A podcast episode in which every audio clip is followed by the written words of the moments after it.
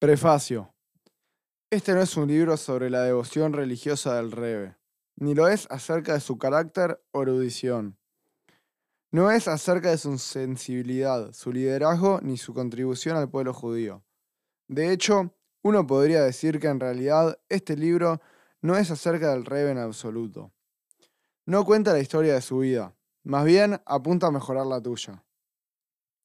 Las cálidas interacciones del Rebe relatadas en este libro y las lecciones de vida que pueden recogerse de ellas se redactaron en la esperanza de que tal vez podrían añadir claridad y significado a la travesía de tu vida.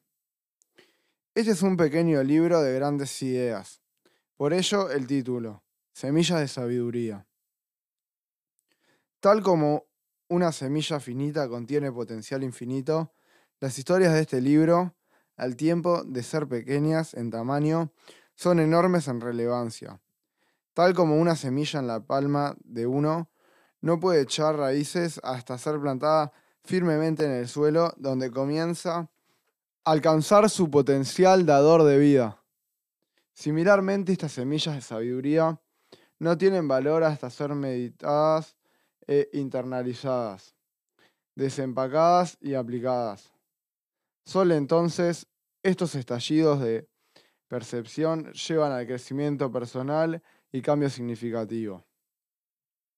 Si te descubres a ti mismo en las páginas siguientes y si tu vida se ve enriquecida y se torna más profunda al absorber su contenido, este libro habrá logrado su meta.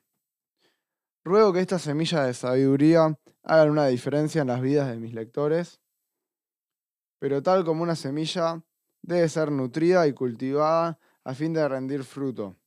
El impacto que tienen estas historias depende exclusivamente de ti, su jardinero. Mendel Calmenson, Londres 2013.